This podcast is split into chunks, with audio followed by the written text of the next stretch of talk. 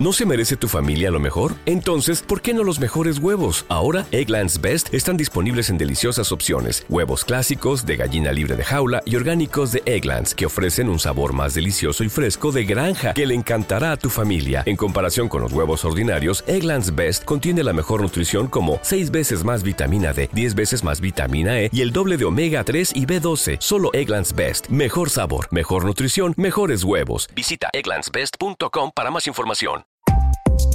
RTV Audio. Descarga la nueva app y disfruta de los programas de RNE y nuestros podcasts originales.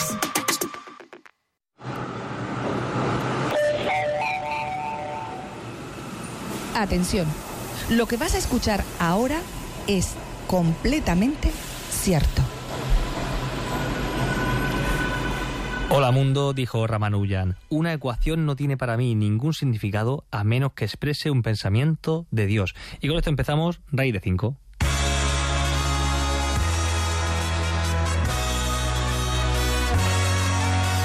Raíz de 5, el programa más hipotenuso de la radio. First I saw you standing there, eyes so wide beneath your head. Coat worn blacker than the sun, shook your head like strummer Hola, hola, bienvenida, bienvenido a este programa de matemáticas. Sí, sí, oye, bien, un programa de matemáticas. Estamos en, Radio 5 Todo Noticias y estamos en un programa muy hipotenuso, puesto que estamos dos catetos haciéndolo ahora mismo. Está Alejandra García a los mandos. Hola, Alejandra. Dice, hola, yo no soy cateta. Digo, sí, sí, de cateta. Yo también soy cateto, Santi García de Madrid. Y gracias a vosotros trazamos esa hipotenusa, ese triángulo rectángulo, que hace que si un lado es uno y otro lado es dos, usando el teorema de Pitágoras, hacemos que esa, esa hipotenusa es raíz de 5. Es decir, la raíz de la suma de los catetos al cuadrado. Pues sí, raíz de 5. Bienvenida, bienvenido a este programa. Buenos días, buenas noches, buenas tardes si estás en directo y si estás en podcast, ya sabéis que estamos en RTV Play, estamos en Spotify, estamos en Ivo, estamos también por las calles, aunque hace mucho calor. Alejandra, no te recomiendo mucho, está mucho calor. Dice. Estamos en Murcia, por cierto, y vamos a hablar hoy de unas matemáticas transversales, ya que en julio siempre dedicamos este, este espacio de, de ciencia exacta, a, a irnos a la realidad de, de, la vida, vamos a aprender a, no sé, unos años hemos aprendido a viajar de forma óptima, otros años hemos pensado en cómo concursar en estos exámenes de matemáticas que pueden ser olimpiadas o el Stalmat o la propia EBAU. Y hoy vamos a hablar de matemáticas que importan, matemáticas que nos afectan a todos, números, digamos, de, de nuestro ser humano, que a veces nos pueden sorprender. Y antes que nada, me gustaría daros unos consejos para si estáis en estas vacaciones, ya sabéis, esto de las vacaciones santillanas, los cuadernillos rubios. ¿Te acuerdas, Alejandra? ¿Tú hacías de eso? Tú eres muy joven, pero también hacías, sí, también hacías. Pues bueno, eh, esas ecuaciones, esa, esas cosas repetitivas, metódicas, yo os voy a indicar, según Miguel de Guzmán, un gran maestro de, de, la didáctica de las matemáticas, unos trucos para activar, digamos, el pensamiento crítico sobre las matemáticas. Atención, una actitud inicial sana, libre en lo posible de bloqueos y barreras previas, tal como se ha descrito en, en el libro eh, Para pensar mejor para pensar mejor, desarrollo de la creatividad a través de los procesos matemáticos de Miguel de Guzmán, un libro que aquí recomendamos cada semana. También una preparación adecuada para afrontar el problema. Si no te preparas, si no te formas, si no estudias, pues no puedes afrontar ningún problema. También una disponibilidad de estrategias variadas. Ahora se llama todo transversalidad, interdisciplinaridad, estas palabras que si juegas a, a la palabrados, con eso ganas. Interdisciplinariedad, con eso has triunfado. También tenemos que tener una cierta capacidad de incubación. Lo que mi profesor decía, tienes que tener capacidad de abstracción e integrar esos conocimientos. Siempre digo, cuidado, no confundir abstraerse con dormirse, que mucha gente se confunde. También una constante atención a la posible iluminación, inspiración o intuición. Ese momento eureka que todos los científicos soñamos no ocurre muy a menudo, pero oye, cuando está, pues hay que, hay que ser sensible a, ese momento. Y también una juiciosa evaluación de la situación del proceso. El proceso es clave en el aprendizaje. Por último, una perseverancia tenaz cuanto más cabezón seas, pues mucho mejor para aprender. Yo siempre he sido muy cabezón en todo, ¿eh? no solamente para aprender. Es muy importante para pensar mejor, tener todas estas habilidades. Y ahora ya nos vamos a, vamos a hacer un viaje en el tiempo. Eh, Alejandra, ¿estás preparada? Cogemos la máquina del tiempo y nos vamos a principios del siglo XX. Venga.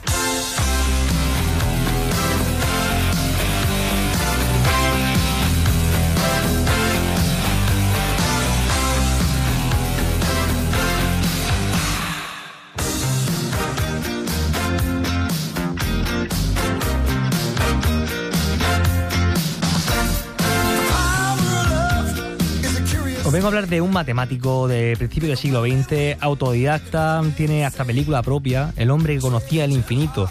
Ya conoceréis algunos, un tal Srinivasa Ramanujan, un matemático indio que murió muy jovencito y además su historia es muy inspiradora. De hecho, la, la película consiste más que en su obra, en su vida.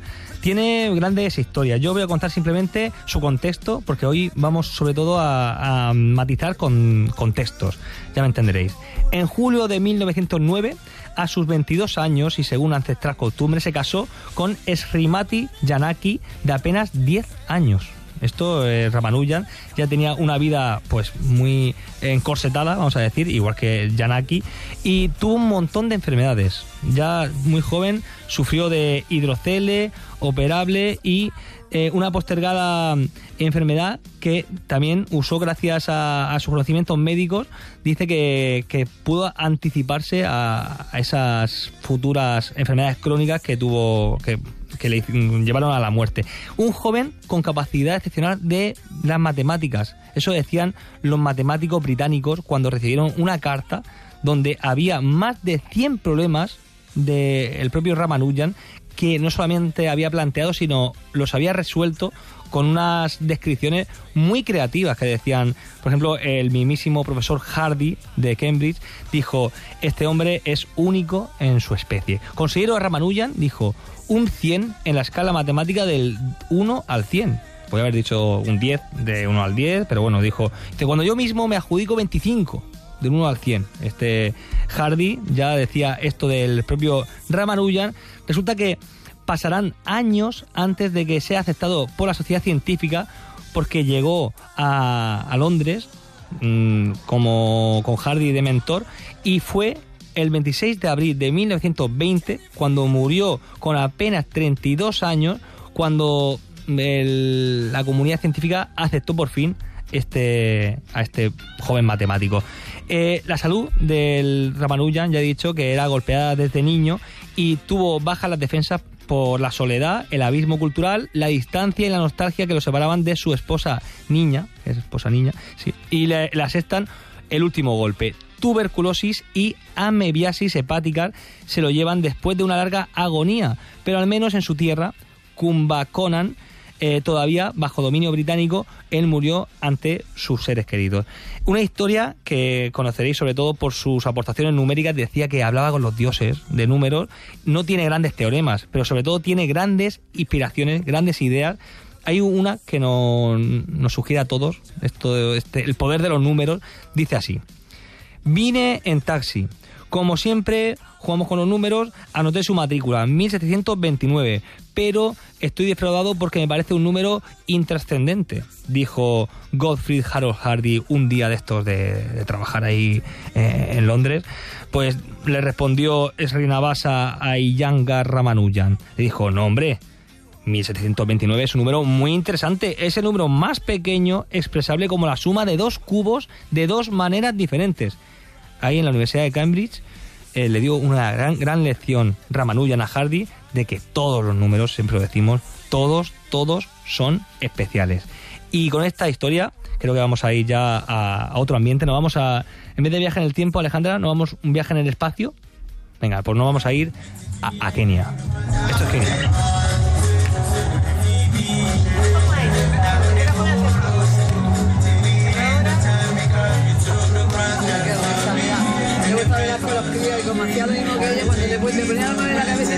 Aquí escucháis voces y música y aquí estamos aquí con los hombros bailando, moviéndonos, Alejandra también. Sí. Y es que tengo de aquí delante, mira, está la, la canción original. Tengo aquí delante a Ángela Cepero, que es, es médica y farmacéutica, especialista en radiología del Hospital Virgen de la Risaca y es coordinadora de una ONG llamada Cirugía Solidaria, una ONG murciana. Hola Ángela, ¿qué tal? Buenas, buenas tardes a todos. Tengo muchas ganas de hablar contigo. Estoy todo el rato mirándote. Te tengo, tengo la suerte de tenerte aquí en los estudios. Y, quiero que me cuentes. eh, Aquí sonaba la, experiencia tuya ¿no? de, en Kenia. Pero quiero que me cuentes cómo nació todo esto. ONG Cirugía Solidaria. Vienes hace unos días de ahí de Kenia. Y ponme un poco el contexto de cómo ayudas, cómo un médico o una médica llega allí y ayuda en Kenia a, estos niños, niñas, madres, hay de todo. Me contarás algún caso seguro. Bueno, yo ante todo, eh, muchas gracias también a ti por ayudarnos, por darnos difusión, que es muy importante, y por darnos la oportunidad de que la gente conozca esta ONG Cirugía Solidaria, que nació en el año 2000. Llevamos ya 20 2000. En el año 2000. Llevamos 23 años ya trabajando en el África subsahariana, en Kenia, Camerún, em, Senegal, Tinduf, y hacemos pues unas campañas cortitas de unos 10-15 días y hacemos eh, normalmente cuatro campañas al año. Y ahora estamos muy emocionados porque acabamos de volver de Kenia hace dos semanas.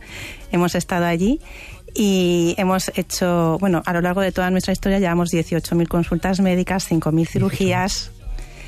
Y en esta campaña pues hemos hecho eh, 200 cirugías y ha habido casos pues sorprendentes. Esta última campaña, 200 cirugías, en una campaña de 10 días, me has dicho. De 10 días, sí, sí, porque nos levantamos a las 7 de la mañana, a las 8 estamos operando y nunca se sabe cuándo eh, comemos. O sea, normalmente suele ser a la 1 de la madrugada, a las 2, cuando terminamos todas las operaciones, porque se hacen unas 30 operaciones diarias, así que no tenemos hora de, de comer. Qué fuerte. Me has enseñado algunas fotos que son impresionantes. Aquí en la radio no se pueden ver, pero creo que se pueden explicar un poquito. Explícame eh, cirugías así de lo más mm, importante y urgente que te puedes encontrar ahí eh, al llegar.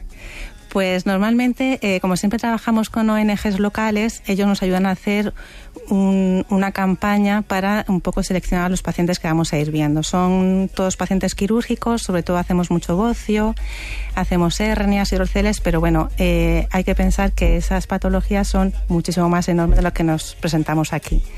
Y el caso más sorprendente de esta campaña ha sido una, una paciente que venía con una mama que pesaba 8 kilos. que Ocho ven- kilos. 8 kilos venía agarrándose, que no, encorvada porque no podía prácticamente andar.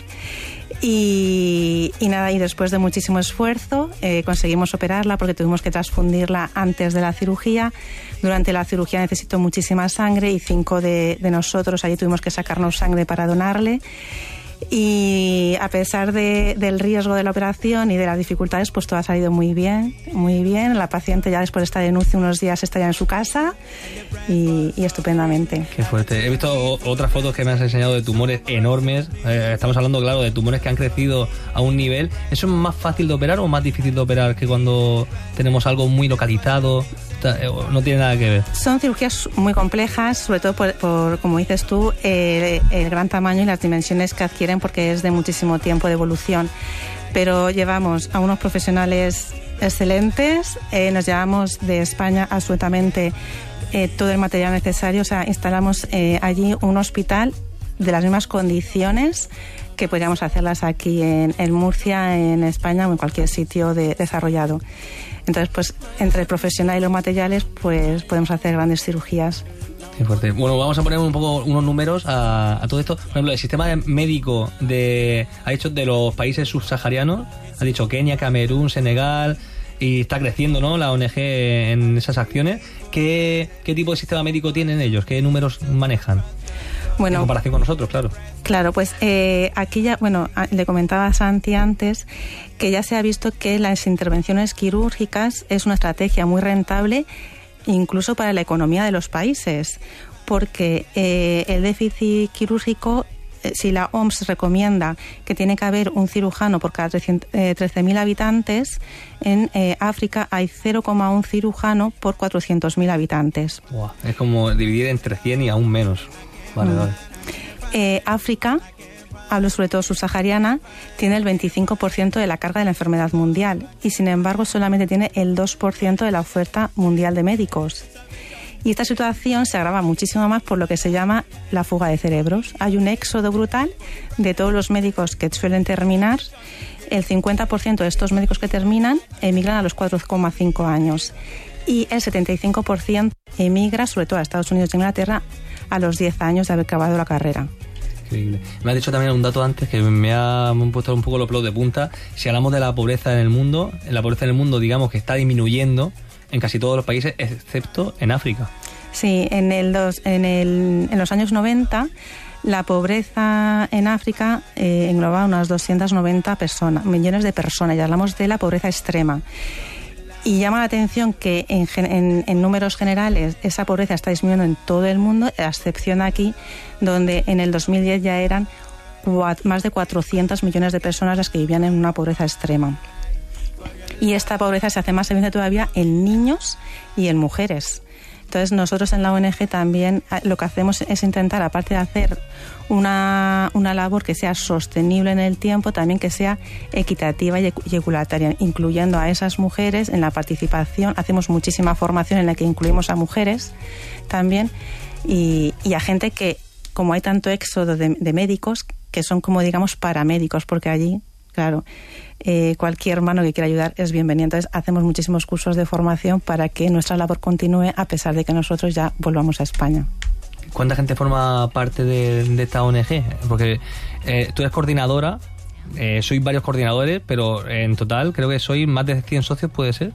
Sí, bueno, somos muchísimo más socios, ¿no? Porque aquí eh, mando una llamada a todo el mundo que quiera. Sí, ¿cómo ayudamos? ¿Cómo, primero, ¿cómo ayudamos a la, ONG Cirugía Solidaria? Sí, nosotros tenemos una página que se llama Cirugía Solidaria, entonces, bueno, pues a través de donaciones o haciéndose socios, luego hacemos actividades todos los años de padres solidarios, cenas solidarias, carreras solidarias. Y. Mm, ¿Y cuántos, sois en total ah, ahora mismo? Ah, sí. Entonces, ahora mismo, aunque somos ciento y pico los colaboradores y los colaboradores, más de 100, eso hemos sido, eh, normalmente las campañas solemos ir pues un, un ratio de 25 o 30 personas, porque son muy específicas para poder, o sea, que todo el mundo vaya que vaya a ayudar. Qué bien. Yo tengo aquí la página cirugiasolidaria.es como dices, se puede ayudar de las iniciativas que tenéis a nivel anual, que, hay de vez en cuando. Padre Solidario, me gusta que te conocí en el padre, ¿eh? hay que decirlo. Y también tenemos aquí carreras solidarias, pero como dices, directamente aportando económicamente, ayudando a estos objetivos eh, o haciéndose de socio y, tener un seguimiento más, más constante. Ángela, quédate con nosotros, que vamos a escuchar otra, otra historia. Vamos a hablar ahora con nuestra Vallesana, que vamos a dar más datos, más estadísticas y, y seguramente vamos a ampliar todo esto. Gracias, Ángela.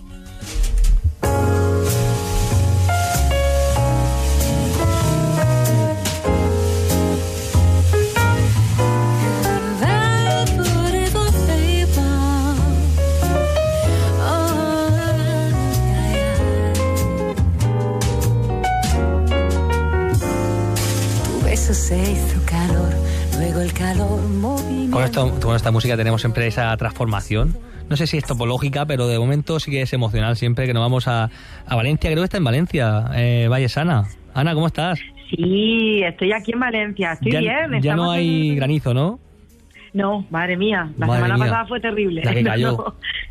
Tenemos escuela de verano en Vallesiana. Estamos aquí en, el, en medio del Vivas, que sabes tú que lo tenemos todos los años. Eso es bueno. Y, ya que estabais hablando de cosas de salud y tal, yo te quería comentar muy rápidamente el tema de este año, porque creo que es interesante eh, saber que a veces mezclamos cosas.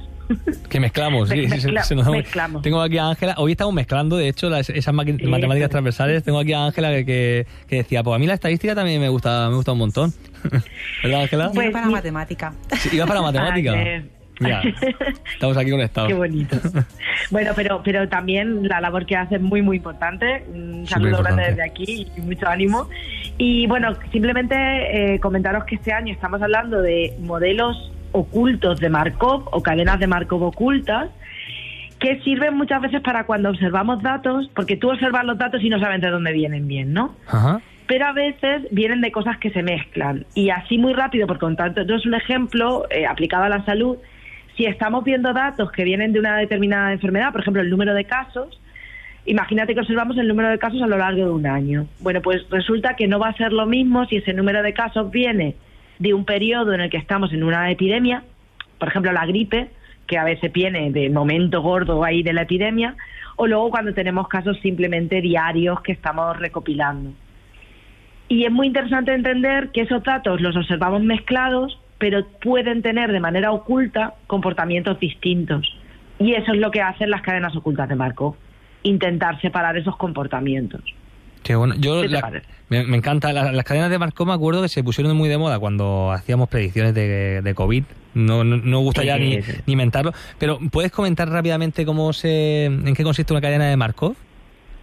Vale, una cadena de Markov así al uso es simplemente un proceso, un proceso cuando hablamos de un proceso estocástico es una cosa que pasa detrás de otra y que la vamos observando a lo largo del tiempo, por ejemplo.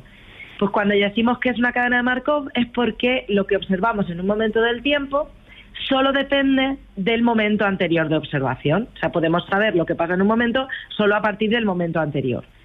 Esto eh, nos puede valer para cambiar de estados, por ejemplo, cambiar de epidemia a no epidemia podemos saber cuál es la probabilidad de estar en epidemia sabiendo que en el momento anterior estábamos en epidemia o sabiendo que en el momento anterior no estábamos en epidemia.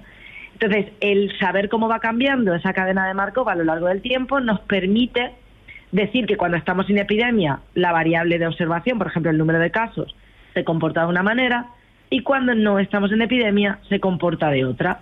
Y así vamos cambiando la cadena subyacente oculta y con eso entendiendo mejor por qué los datos son variables de un momento a otro.